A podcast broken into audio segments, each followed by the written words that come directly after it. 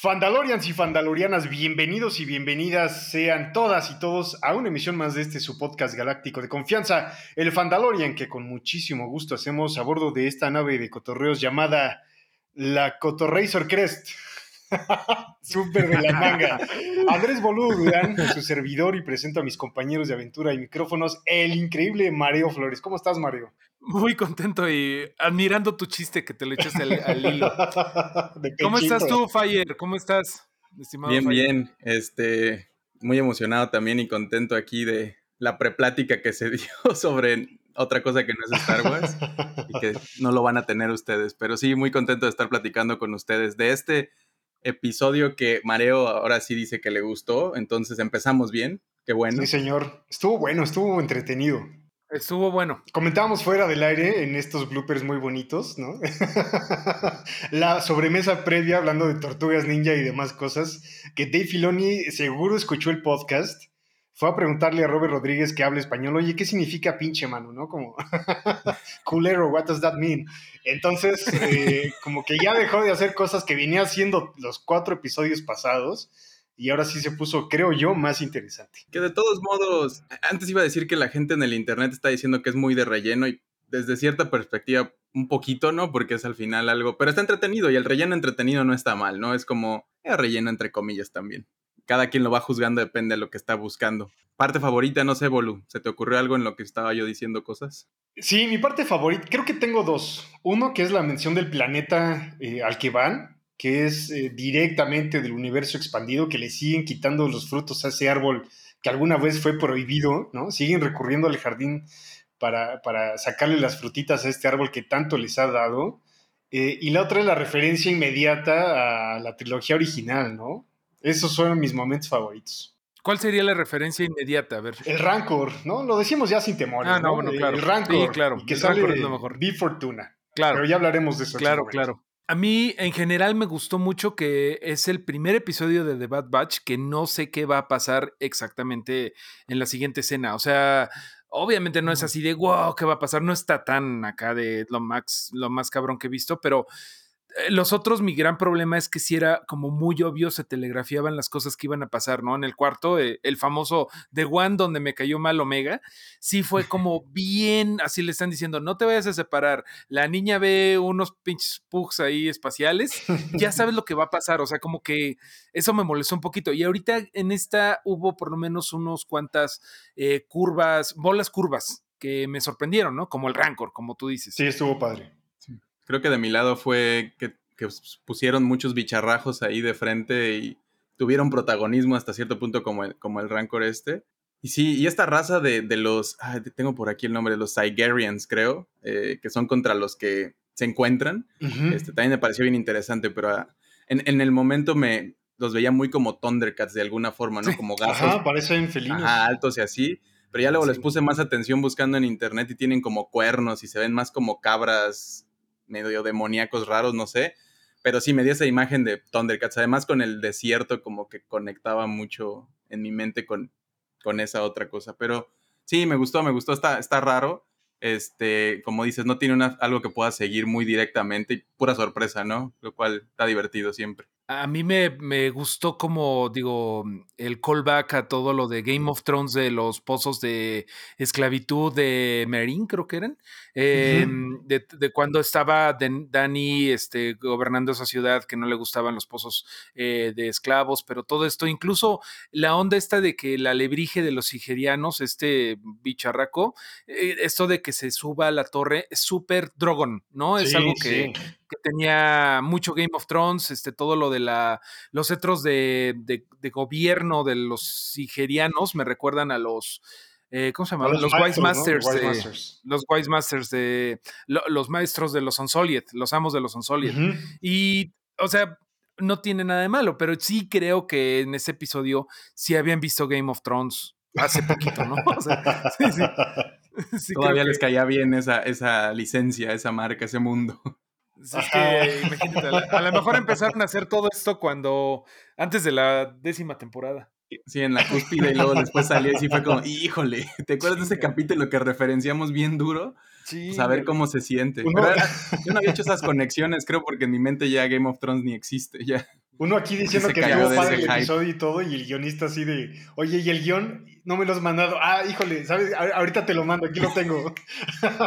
así mientras veía Game of Thrones, güey. sí. Te pasa la tarea, pero cámbiale tantito. Bueno. pero vamos a, vamos a darle al episodio en forma y vamos sacando estos comentarios directamente. No empieza, como ya es costumbre en esta nave, este, y vamos siguiendo a nuestros héroes. Eh, abre con una bonita escena donde le dan a Omega un device, un, dispositivo de comunicación, y hacen el comentario de que le pertenecía a Crosshair. Ajá. Como algo porque ya se, en el interior se perdió, entonces como, bueno, si se nos pierde, al menos que tenga una manera de comunicarse. Este, e inmediatamente se pone a jugar con él, ¿no? la regañan todos así como de esto no es un juguete. Y pintan como la parte del episodio donde va, ¿no? Vamos a ir a este planeta que mencionaba Bolu, que es Ord Mantel, a buscar esta información de quién es el que la, esta bounty hunter que los está siguiendo y hacen el, nombran este personaje que se llama Sid, que era un informante de los Jedi, ¿no? Y que pues, saben que está ahí, que los Jedi confiaban en, ella. Este, bueno, no sé si el género era muy evidente, pero la doblaba una, la voz es de una mujer, entonces la vamos a llamar mujer. Y están conversando de, de eso, ¿no? De como, bueno, confiaban los Jedi en ella y, y, dicen, bueno, están todos, los Jedi que todos están muertos. Y es como, pues es lo que hay vamos, ¿no? Y por ahí, por ahí empieza, es lo que, como donde arranca la aventura de este episodio. Quiero hacer una anotación de la nave, ¿no? Sabemos que todos empiezan con esta escena de la nave en el hiperespacio. No puedo emitir, eh, perdón, eh, evitar que el Train of Thought me lleve a pensar en un eh, Warbird, ¿no? De los Klingon. Este, como las naves, las alas, perdón, afiladas y apuntando hacia adelante, me remiten directamente a un Warbird Klingon. Está bien padre el diseño de la nave, de la cual pues hemos hablado, pero no considerado como un personaje, ¿no? También del crew. Ok, yo no hablo tanto Star Trek como para, para tener ubicado el Warbird de los Klingons, pero sé lo que es un Klingon. Vamos a tener así como el checklist para ir ampliando nuestra fanbase de hasta que esto se sienta como Ready Player One y no podamos hablar un minuto sin mencionar alguna referencia a algo. Siento, estaba pensando en eso que dices de que la nave no, no lo hemos pensado como un personaje. Yo creo que tanto ellos tampoco, ¿no? No al menos como en, el Mandalorian, que sí se sentía esa presencia. Acá es como, es un, es un vehículo y ya no le han dado una importancia. Este, ni los personajes, ni la siento yo que tiene una personalidad tampoco, no, no, excepto esto que nos mostraron de que le hicieron el cuartito a Omega. Exacto, quizá, pues, para ella sí tiene una, una, importancia, ¿no? Porque es su casa, ¿no? Y tiene su cuartito, pero quizá para la, la remesa mala, me encanta, Quizás pues, es solo una nave, ¿no? Podrían tener otra y no habría ningún problema. Sí, ojalá, ojalá agarre más presencia, porque creo que es algo bien importante. Supongo en el, en el espacio donde sí se vuelve tu casa, pues sí le tienes que dar un poquito de personalidad y que se vaya definiendo un poco. Porque ni la han brandeado, porque justo en la escena de después vemos que ya aterrizan en este planeta. Este, le están explicando un tutorial ahí a Omega de cómo, cómo usar su comunicador y las reglas, ¿no? De siempre estate muy al pendiente de tus alrededores, este, no te alejes de nosotros y en cualquier cosa que pasa manda tu ubicación en WhatsApp y, ahí vamos a estar, ¿no? Y, están buscando a este personaje de Sid eh, y bueno, están estos, vemos a todos muy trajeados, ¿no? Y está muy brandeado, cada uno tiene una identidad en su armadura, que justo se hacía mucha comunicación en el internet de que no sabían cómo se ponía eco el casco y lo vi en varios comentarios así como por fin nos dimos cuenta y yo como tuve que regresar el capítulo así pedazo por pedazo tratando de ubicar porque ningún ñoño me aventó el minuto en el que pasa, pero para buscar y pues porque tiene esta cosita, este eco en la nuca, ¿no? Que tiene como, es parte del casco, cuando lo ves puesto es todo simples, parece que se lo pone encima, y como que el casquito embona en ese hueco y, se, mete una partecita y se ve simple. Sí, se ve padre, pero no entiendo por qué los ñoños andaban muy clavados con eso en el internet ni por qué era tan importante. El encierro este todavía no acaba, mano. todavía la pandemia está. A mí, de hecho, a mí me gustó un momento eh, igual de pendejo de cascos, cuando Tech eh, traduce, le traduce, bueno, ya lo hablaremos después, pero cuando, cuando traduce, me gustó mucho cómo, o sea, como que agarra la onda de lo que está diciendo Hunter y se pone su cosita, está, su traductor, su duolingo eh, alienígena. Eso sí me gustó. Y pues la verdad es que a lo mejor eso es lo que le gustó a los ñoños del Internet como nosotros, que eh, hay, esos detallitos pensados de cómo sería práctico. Eh, prácticamente, ¿no? Mal dicho, eso está pocho pocho, ¿no? Pero, o sea, ¿cómo sería realmente el funcionamiento de algo en la practicidad? ¿no? Está padre.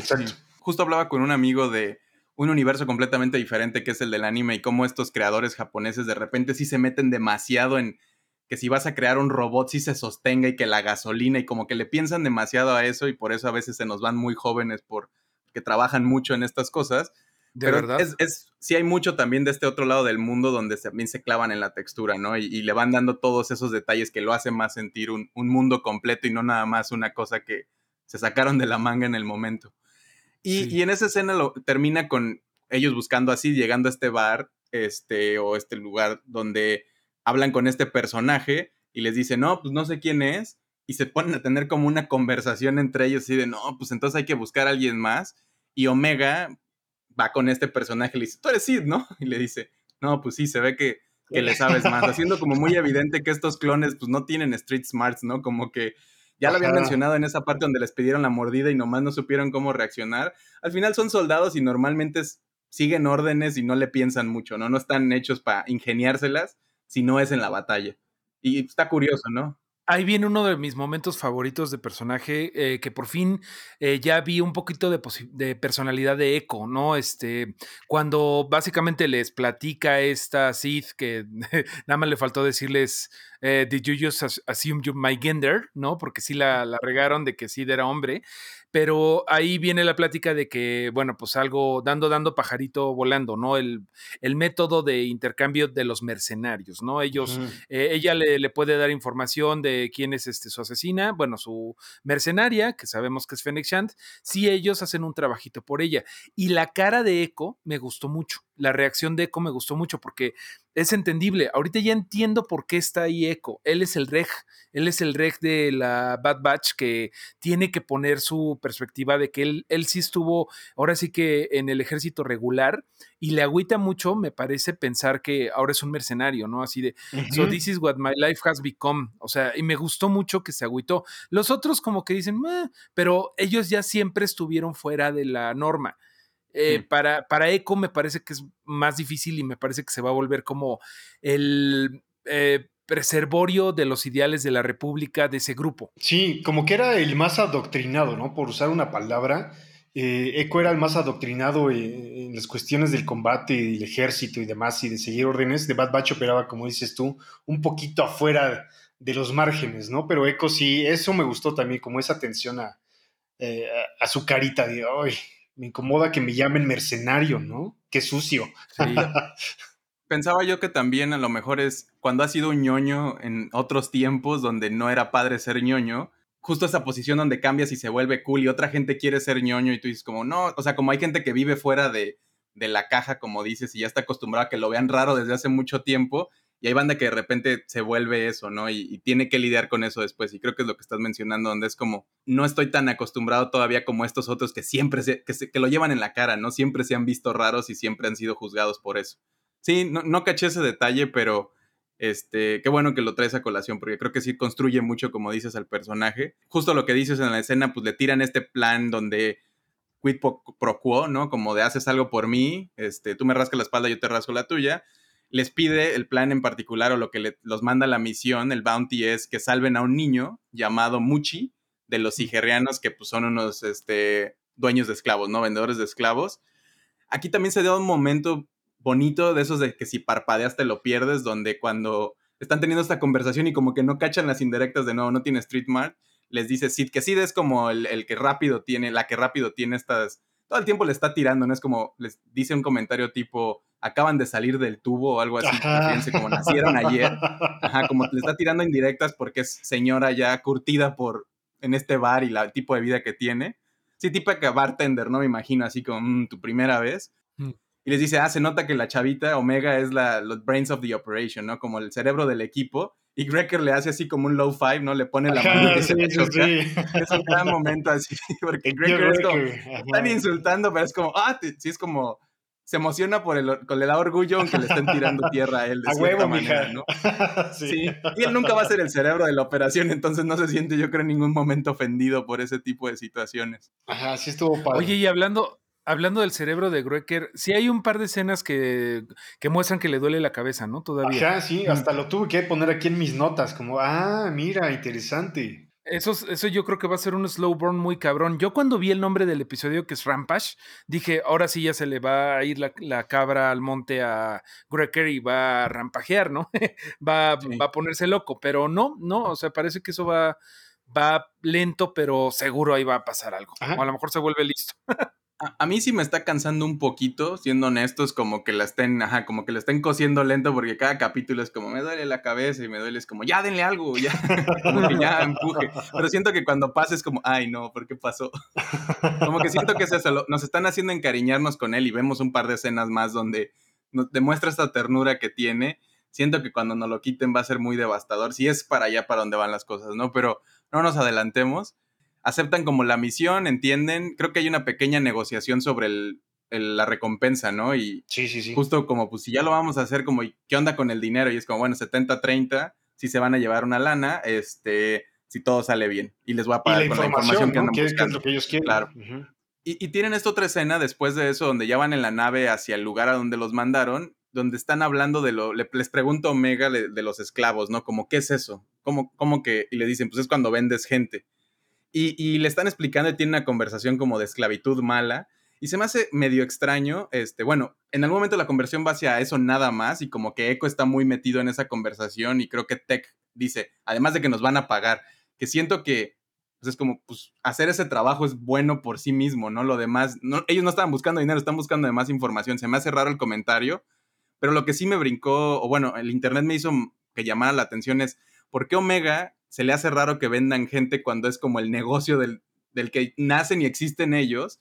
Y además es como la, economía de camino viene de ahí, no es un planeta que se dedica a crear personas y a venderlas. Entonces, estuvo pues raro. no, sí. no, los ve como personas, pero sí, sí tienes razón. O sea, sí debería haber habido un, una, un símil entre, ah, pero está bien, sí, completamente hubiera sido diferente si hubiera dicho, eh, pues que tiene, los, los caminos lo hacen, sí, pero estas son personas y entonces ahí es como, Ajá.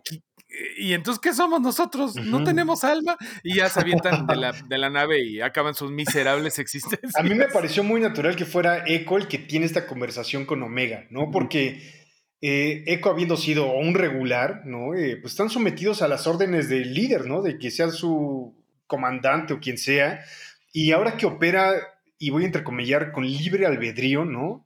Eh, quizá podría sentirse alguna referencia entre ese esclavismo, ¿no? A las órdenes y el esclavismo al que se enfrentan ahora, ¿no? En el mundo real, en el universo real. Y no recuerdo si, si él, él está en, esta, en una parte de un arco donde sí hay una, unos líderes de comando de los clones que sí los tratan como mercancía, que, que sí demuestran que es como, para mí no eres una persona, estás arriba de los robots hasta cierto punto, pero y más, ¿sabes? No te trato como humano ni persona y donde los Jedi obviamente demuestran que ellos sí tienen una relación más personal con ellos. Y el otro punto tal vez también es, pues Echo vivió todo esto donde sí literal fue un esclavo de la computadora este y lo usaban como un, como, como material, ¿no? Como un, como un means to an end, de cierta manera, y, y no le preguntaron. Entonces, también siento que por eso sí tiene un par de conexiones muy directas en contra de, de sentirse que no tienes control de ti mismo. Ah, a mí me recuerda mucho este, ese personaje de Clone Wars llamado Pon Krell, el Master Jedi basilisco que trataba de la, de la chingada a los Jedi, a los clones. Es, creo que el más cruel, ¿no? Era, bueno, de, hecho... El cara de sapo, ¿no? Ahí. El, el cara de sapo, sí. Pero, eh, pero bueno, este güey me parece uno de los grandes villanos de Clone Wars, ¿no? Porque, bueno, véanla. Está muy padre el, arco de Pon Krell. Entonces, tienen esa pequeña conversación que se siente, se siente que pudieron haber de nuevo ampliado un poco más, explorado su propia humanidad y su propio tratamiento, porque ya están escapándose tantito de eso, pero se pone medio raro, este, o sea, como que no la tocan, nomás hacen esclavitud mala, este, y ya, y es como, eh, pero bueno, supongo que eso también es algo para más jóvenes, entonces no, y es poco tiempo, tampoco se van a poner a debatir de todas estas cosas. Sí, nada más es como contexto de, le están dando contexto a Omega de ahora estás en el mundo real, ¿no? Y estas son las cosas que pasan. Un poco de, ajá, como de educación también de los papás, ¿no? De los hermanos mayores. Este, empiezan a ejecutar este plan donde hablan de, tú te vas para acá, tú te vas para allá, ¿no? Ya estando en el planeta, viendo dónde están, ubican a un niño dentro de los, este, que tienen ahí capturados, dicen, debe de ser ese, un niñito verde, y dicen, ok, pues tú te vas para allá, yo voy para acá. Eh, Omega es como, jale, sale, yo ya puedo entrarle, tengo mi comunicador. Le dice, no, no, no, no, no, a la nave. Y inmediatamente todo sale mal porque el que, el que van a mandar a la, arriba de la torre no se dio cuenta que había un bicharrajo volador este, y pues les tira todo el plan por la borda y los atrapan. El bicharrajo es en particular es un Bresak. Bresak, este, que, Ajá, que es un, una lagartija voladora sigeriana, este, que le investigué más, no es que yo supiera estas cosas, pero me llaman la atención. Y decía que es lo que lo usan la gente de alto comando o de la realeza de esta raza, ¿no? Y en el momento yo pensé y me recordó mucho a, esta cosa que montó Obi-Wan en el episodio 3. Exacto. El Quetzalcoatl ese raro que tenía. Pero ya regresé a ver algunos videos sin... O sea, sí es una cosa como medio lagartijosa que brinca y vuela y va en las paredes, pero no, sí son medio diferentes. Entonces dije, ah, mira, es de ese tipo, pero esta cosa era... Pero puede que sea una referencia, ¿no? También sabemos que Star Wars así opera es la repetitiva poética, ¿no? Por decirle de alguna forma a sí mismo. Y a mí me remitió, cuando lo vi al líder que estaba montando esta criatura, dije, ah, claro, como dices tú, Tony, eso igual montando al Quetzalcoatl. Oye, a ver si no, bueno, no sé, está medio, medio pinche que se llamen sigerianos y pues me, me remite demasiado a nigerianos, que pues tienen una historia de, de esclavitud muy cabrón en, Nigeria, güey, ¿no? O sea, a ver si no, si no se las arman de pedo luego. Con, con Apred, no, es cierto. El con, Conapred galáctico. El Conapred galáctico. No, había pensado en eso, mira. Sí, no. Y es que los, en, inglés suena. Nigerian, Nigerian, algo así. Ah, entonces sí suena de tomos bien, bien cercano. Sí. Nigerian, Nigerian sí está de hoy. Pero bueno. Sí, ya ven que la gente luego no le piensa tanto, así es como de nomás le cambian una letra y vámonos, no van a entender Pantora, la referencia. Pantora. Entonces, eh, tenemos un, entre esa escena donde los capturan a todos y la continuación de, tenemos un pequeño cortito donde tiene una llamada Sid con un holograma que le hacen, lo hacen misterioso, pero creo que es bastante evidente quién es, este, porque está hablando Jotés y, bueno, suena raro en español, pero el lenguaje de los Hot y pues eventualmente vemos que es Vip Fortuna, ¿no? La mano, la mano derecha de Java. Eh, y le está diciendo como tranquilízate, ya mandé a mis mejores este, reclutas a salir, todo va a estar chill, no, cálmate, no vamos a quedar mal, tú, tú consigue la lana y aquí nos vamos a arreglar. Entonces pasa ese cortito y inmediatamente vemos la consecuencia de que los atrapen, que es Omega no siendo atrapada, ¿no? Como que van a buscar en la nave, ella muy inteligente se esconde, trata de comunicarse con ellos y se da cuenta que pues los tienen atrapados y tenemos una pequeña escena antes donde tiene, tiene, está como pimpeando, customizando su, su muñequito, ¿no? Y lo está pintando como del Bad Batch, este, que está muy bonito también. A mí me pareció muy bonito eso porque siento que es ella y es Echo, ¿no? Como eh, I'm, painting my trooper, he's now a Bad Batcher, ¿no? Es como, ah, es ella y es, es Echo, eso me gustó. Además, el robot bote de, basura me, me, encanta siempre. Ya le pusieron nombre, ¿no? Creo que se llama Gonky, que muy al principio hay una escena cuando están hablando, cuando le dan el com, que Greker está haciendo como... está haciendo eh, pesas con el Sentadillas. Ajá, lo está cargando ahí. Y me encanta porque en este también cuando vienen estos a buscarla, los nigerianos le dice escóndete, y nomás se vuelve como, como que no encuentra dónde meterse Esconde las patitas nada más, pero pues imagino que son robots muy comunes, entonces tampoco es como que creas, ah, es un bote de basura aquí en la nave. que sí le pegan, además, me, me, recordó a Metal Gear, ¿no? Cuando te escondes en la caja nada más y como que le pegan un poquito y, ah, sí es una caja y ya se sigue. Siempre hay que estar checando que las cajas sean cajas, este, Tony. Nunca sabes cuándo pueden ser otra cosa. Pero bueno, ¿qué, ¿qué, sigue de ahí? Pues ya este, la situación en donde todo le sale mal muy rápido, ¿no? Este, a los Bad Batch. Sí, pues ya los tienen atrapados, ¿no? Y tienen esta escena donde están platicando de cómo, cómo se van a escapar, este, cómo se van a comunicar con Omega para decirle que la van a ir a buscar. Y están hablando de eso cuando de repente dice, pues tal vez no tengamos que comunicarnos tan difícil porque allá está.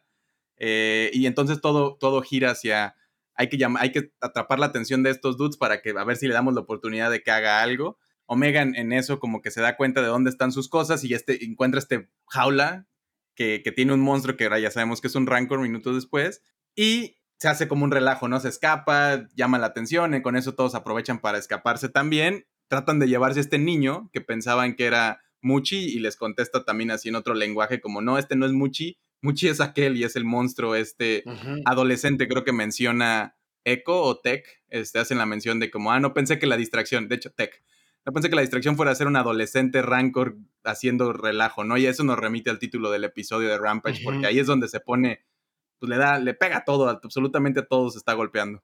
Exactamente. Muy astuta, muy astuta Omega, ¿no? También. Ahí se ve que también tiene skills, ¿no? Cuando le dicen, oye, eh, algo quería hacerle la jaula, y dice, no, pues abrir la jaula, ¿no? Y les enseña como el clip ese, la barra, ah, inerte barra de plutonio, y ahí es donde empieza el relajo, ¿no? Y luego vemos este monstruo que Bolu mencionabas antes que, que, ya lo conocíamos, ¿no? De, la, de Star Wars, este, y hay unas referencias ahí del, del Rancor, o bueno, no sé si había sido tú, Mareo, antes, que habías mencionado de este monstruo. Sí, pues es referencia directa al regreso del Jedi, ¿no? Yo solamente me preguntaría si es el Rancor, o sea... Sí, sí. Porque, sí, ¿no? Es, es el Rancor adolescente. Aquí no lo sabemos, ¿no? Pero suponemos, igual luego, luego que medio ocultan a este personaje en la videollamada, en la holollamada, sabemos que es Bifortuna por cómo habla, ¿no? O sabemos que es alguien de su especie. Y una vez que ves que es un Rancor, haces la conexión inmediata. Ah, claro, ¿no? O sea, y las fechas sí, claro. Sí, pues tendría que ser lo cual está padre porque sabíamos mucho de Malaki, el cuidador. Malakili se llama. Malakili. El que llora. El cuidador que le dieron, sí, que le dieron una. Eh, todo un, backstory en, en, Legends, ¿no? O sea, ya no es canon, pero le dieron un chingo de backstory de cómo se hizo cuate del Rancor y todo eso. Pero aquí voy a super nerdear, pero las fechas no me cuadran tanto porque eh, hay una distancia entre Clone Wars, entre Bad Batch y entre Return of the Jedi, como unos que 20 años, la edad de Luke, ¿no? Más o menos. Más o menos, más o menos. Entonces los Rancor, yo siempre me imaginé, como muchas otras especies, que eran súper longevos, pero si aquí lo vemos eh, todo ñango y todo adolescente y con, con los brazos todos eh, mal proporcionados, ya se hizo un maduro en 20 años. O sea, nada más es eso como que, digo yo, órale, yo siempre pensé que el güey y el Rancor tenía 3000 años ahí, o sea, o no ahí, pero que, era muy, muy, muy viejo y vemos que no, que no, no, no duran tanto, eh, tienen años Rancor. no, vienen, en años Rancor. Yo sí, bueno, viendo ahí en internet lo que se decía, mucha gente hizo esa conexión directamente como, oh no, nos encariñamos de este monstruito en este episodio este, y después ya sabemos lo que le va a pasar, pero no es el mismo porque luego, luego otros más ñoños llegaron a decir, no es porque técnicamente, además de que le pusieron un nombre que se llamaba Patiz o algo así, este, Patiza, se llama el rancor que vemos en, la película, este, es mm. macho y este es hembra, ¿no? Muchos sabemos ah. que es una hembra, entonces directamente no, no es pero alguien hizo esa conexión de Makili que dices también de que si no era el que, al que dejaron escapar ahí, este, ven que son tres personajes, que de hecho es lo que pasa en la siguiente escena. Separan, el Bad Batch se separa en dos grupos. Unos van por Muchi y otros van a liberar a los esclavos. Y en estos esclavos eran estas personas verdes, el que pensaron que era el niño que iban a rescatar antes, el papá o alguien de su misma raza, y un tipo humano que se parece mucho, este, como un gordito sin camisa, creo. Un gordito sin camisa, sí que muchos hicieron la conexión de que era este que dices que entrena a este Rancors después, pero pues, quién sabe, no, no hay nada más que nos diga excepto es un gordito sin camisa. ¿Para qué, ¿Para qué nos dejas hablar, este, Tony? Si ya sabías el nombre del, del bicharraco este del. Y cállense, no digan estupideces. Eh, ya les estaba haciendo caras aquí de que no, no, no, pero no, pero está bueno la especulación porque creo que es algo que mucha gente lo pudimos haber conectado, bueno, yo no, porque a mí se me olvidan muchas cosas, pero otra gente que tuviera esa información a la mano en su mente podría haber hecho como esa conexión. O lo que tú estás haciendo, Mario, ¿no? Decir como las, las fechas no me cuadran a menos de que esto funcione así, lo cual está chido. Pues ahí está la respuesta, ¿no? Que no era el mismo Rancor y puedo seguir con mi canon en la cabeza de que viven un montón de tiempo. Me, me, gustó, me gustó el Rancor adolescente, ¿no? Todo diferente y pues como los T-Rexes, ¿no? Que eh, se supone que cuando eran adolescentes eran más como mucho más ágiles y dependían de, patitas para qué los quiero, en lo que crecían y se hacían una cosa que ya nadie se las podía comer, sino que ellos se comían. Eso se me hizo bien padre. Sí. Y de hecho, tienen esta escena, ¿no? Donde parte del equipo que se va a rescatar a Muchi o a, buscarla para llevársela, está Greker. Y Greker dice eso de, pues, ¿qué le ayudamos si, si, se protege sola, no? Y vemos cómo está dándole a todo lo que se le acerca golpes. Y, tenemos esta interesante y, como muy entretenida batalla entre el bicharrajo anterior, este, el volador y, y, Muchi, ¿no? Muchi, un nombre bien, bien, bien bonito para el tremendo monstruo que es.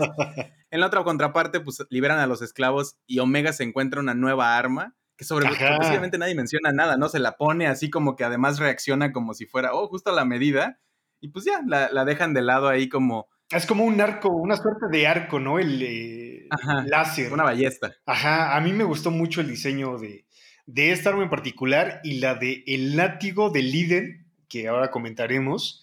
Eh, porque tú mencionaste Thundercats y ese látigo, mano, uff.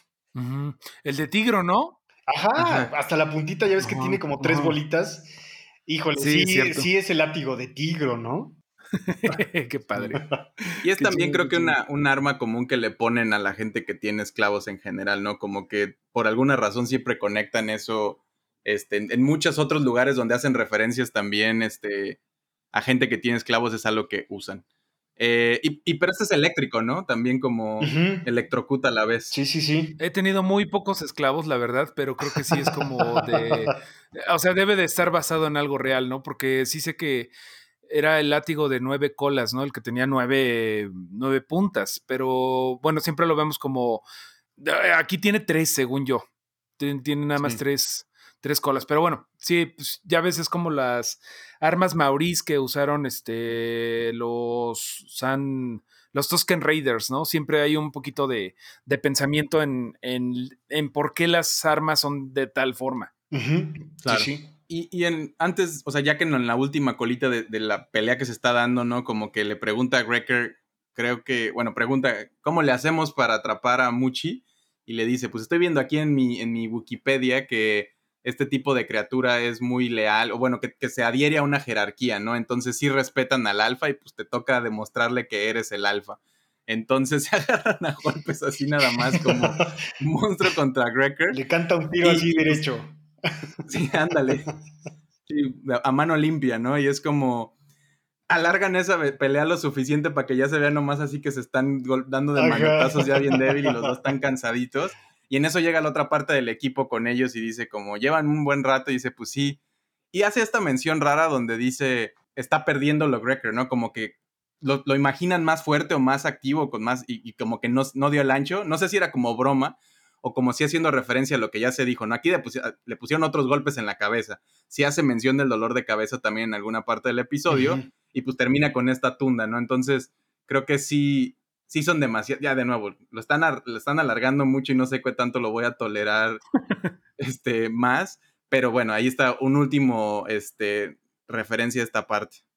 Sí, hombre, es como, bueno, por lo menos yo cuando ya había llevado, llegado a mi límite del, del tropo este de que siempre Omega era capturada, por lo menos ahorita ya lo cambiaron y es la que, la que rescata. Entonces, ojalá que ya la, el episodio que entra se vea qué onda con lo de Greker porque ya es mucho. Pasamos de construir los personajes a empezar a construir las situaciones, ¿no? Ahora, ¿cuántos episodios le va a llevar a esta situación con Greker construirse y desenvolverse, ¿no? Eso es lo que digo ahora, bueno, está bien, a ver. Y tenemos esperando ahí como afuera del ring a Crosshair, a, a lo que estén tratando de hacer con quien mandó a la Bounty Hunter. Y pues bueno, lo convencionamos de una vez, ¿no? Ahí termina como todo este arco de, de acción y de peleas y todo eso tenemos esta escena donde va Omega montando a, Muchi y, lo entregan, ¿no? Y está, justo le van y le está reclamando Big Fortuna que pues ya se revela ahí a, esta, a Sid, lo de, hey, ¿qué, onda? ¿Qué pasó? Y pues ya llegan, le entregan a su criatura. Justo les, les, da la información después de todo eso ya también Sid le dice, ok, un trato es un trato, aquí está la lana y aquí está este, la información, ¿no? Es Fennec, que ya lo sabíamos nosotros, este, pero no sé quién la contrató. Lo que sí te puedo decir es que es es bastante buena, bastante capaz, es nueva en la escena, este, y fue un, un hire directo, ¿no? No pasó por el guild de cierta manera. Entonces, esa es la información que tienen y termina el capítulo con una parte donde Sid le dice que avienta la piedrita del, trabajo, ¿no? Como de, pues son buenos haciendo esto, yo siempre necesito ayuda y pues podemos hacer una buena relación aquí, podemos ser amiguitos. Y, y como que le dice Hunter, lo voy a pensar y le avienta esta como amenaza indirecta donde dice, si los está buscando este tipo de bounty hunter, deben de ser unas personas muy valiosas. Y como que Hunter medio reacciona así, hace cara de, hmm.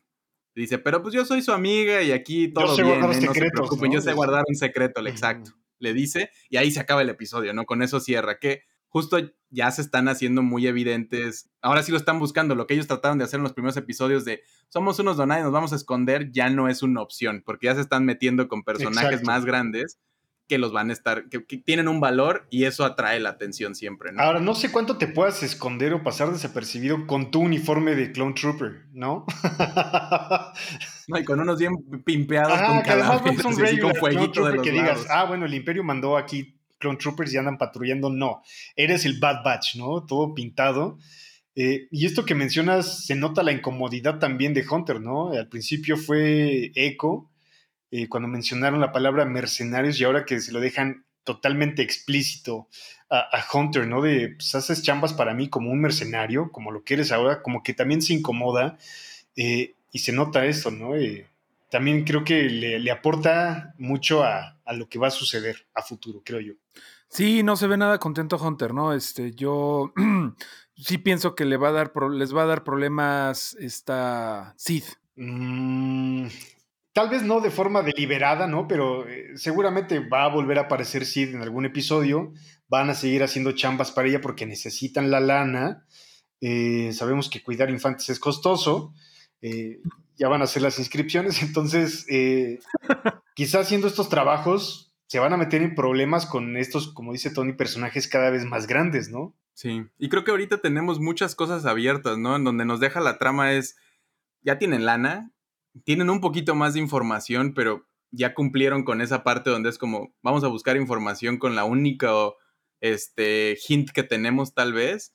Y sí está medio abierto hacia dónde. Siento que ahorita sí viene que nos tienen que presentar un problema un poco más grande, porque ellos realmente no, no sé a dónde tengan que ir, como pues, tal vez buscar más información, pero ya no tienen tantos pretextos para seguir alargando la situación, ¿no? Entonces creo que sí puede darse esto de que Greker ahí del el torzón y como que esté, les meta un problema de, para iniciar. Puede ser que Crosshair regrese de donde sé que anda y, les planteen otra cosa. Puede ser que Fene, como que hay muchas aristas ahí, muchas cosas abiertas. Y pues sí, sí no se me ocurre, como que me emociona ver a dónde va. Estoy este, como en ascuas ahí esperando, pero no puede ser a cualquier lado. La verdad es que, como, como creo que Mario mencionaba al principio, ya se siente como más, no sé qué están, hacia dónde lo quieren llevar completamente.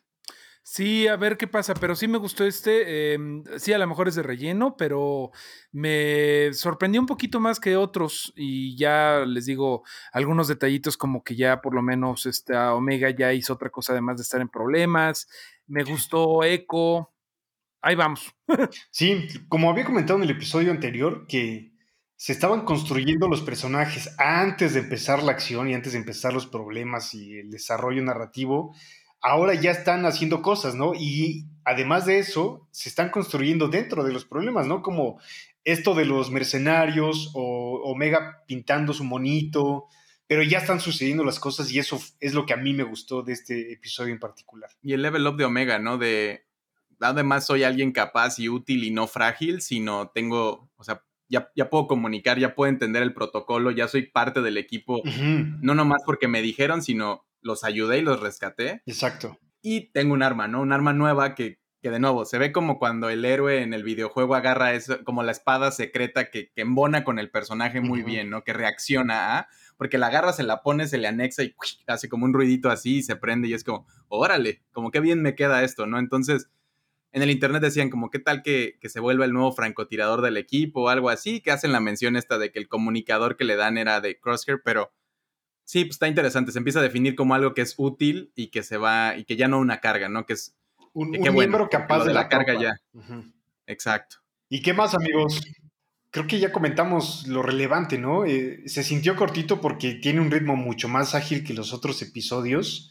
Si acaso la última parte del anterior con Fennec Shan, pero este se siente mucho más ágil. Todo el tiempo el ritmo va más, más a prisa. Eh, y a mí me gustó bastante, la verdad. Creo que es de los que más me han gustado. Por las criaturas, por el rancor, por las referencias. Eh, Ord Mantel es un planeta importantísimo en el universo expandido que utilizan todavía en el desarrollo eh, de juegos. BioWare sabemos que son la única empresa que sigue haciendo contenido de la vieja escuela del universo expandido con Knights of the Old Republic. perdón, con The Old Republic. Fueron los creadores de Knights of the Old Republic, que ahora pues le está aportando eh, semillas, ¿no? al nuevo Star Wars y donde están rescatando personajes como Thrawn, como Darth Revan, como todo esto, ¿no? Eh, y Ord Mantel es un planeta importantísimo al que se le hace mucha mención. Fue un planeta ocupado por los corelianos, de donde son los astilleros más importantes de la rebelión eh, y de la república, y de donde sabemos que es Han Solo, ¿no? De ahí se escapa Han Solo. Y no lo habíamos visto, ¿verdad? No, Ord Mantel no había sido mencionado, eh, creo yo, en el canon oficial, ¿no? vaya, en el universo cinematográfico de Star Wars. Ok. Ahorita, no, ¿tú les, tú vas al corriente con los cómics de Star Wars, este Bolu? No, amigo, hace tiempo que dejé de leer cómics. Yo, yo sí me le entré a la última serie de Darth Vader, siempre como que me gustan mucho los cómics de Darth Vader y ahorita va a empezar una eh, War of the Bounty Hunters, que no soy fan de los crossovers, pero los títulos de Star Wars van a empezar a hablar de eso y justamente andan buscando, bueno, se trata de Vader buscando a Solo porque está emputadísimo porque en eh, A New Hope es el que, o sea, llega por atrás Ajá, y lo saca. milenario y lo distrae, lo distrae, sí, ajá. Entonces, ahorita va a ser como de buscar Vader a solo y justamente eh, van a dar a Corelia y ven como los ship, los ship yards, o sea, como los astilleros de, los eh, transportes corelianos, que son puros este, eh, halcones milenarios. Y se me hizo padre ahorita lo que estás mencionando, por si quieren checar esos cómics. Sí, sí. Dense una vuelta por lo que ustedes consideren apto a su bolsillo y a su consumo de contenido, porque repito, es un montón, ¿no? Completamente. Muy bien. Pues bueno, pues, entonces, ¿qué redes sociales para, para, cerrar? Creo que ya, ya no queda mucho, lo seguiremos explorando algunas cosas conforme vayan saliendo los episodios, ir conectándolo con todo esto que pues, hemos visto y, vivido en otros espacios de, de, esta, de este universo, ¿no? Y bueno, pues en las redes sociales para que también se den el, tiempo de echarnos sus comentarios sobre el episodio, sobre nuestras opiniones, pues a mí me encuentran en todos lados como arroba boludo durán. Querido Mareo. Eh, como Mareo Flores en todas las redes sociales. Tony. Y a mí como arroba FireDev este, en Twitter e Instagram, que son las que más uso. Y pues pueden encontrar este feed, si ya lo están escuchando ya saben dónde, pero si no, váyanse a Anchor FM diagonal El Fandalorian y ahí pueden encontrar todos los otros episodios donde hablamos del Mandalorian antes y luego donde dimos ideas de dónde se puede ir este universo con todo lo que anunció Disney y ahora estamos siguiendo The Bad Batch, el lote malo. Y pues como dijo Bolu, encuéntrenos en nuestras redes sociales directas para comentarnos qué les está pareciendo, a dónde quieren ir, a dónde creen que estaría chido y todo eso. La remesa mala. Sí, compartir memes también que nos divierten. It, counts me, it counts me. Así me. La única remesa mala es la que no mandan los paisanos del otro lado, amigos. ¿eh? Pero bueno, infinitas gracias por escucharnos, por reproducirnos, por su tiempo. Eh, y ojalá les gusten estos cotorreos que estamos haciendo y que hacemos con muchísimo gusto. Y compártanlos, por favor. Sí, compártanlos. Completamente, pues muchas gracias amigos. A ustedes, infinitas gracias. Hasta luego. Bye. Pásenla súper. Adiós.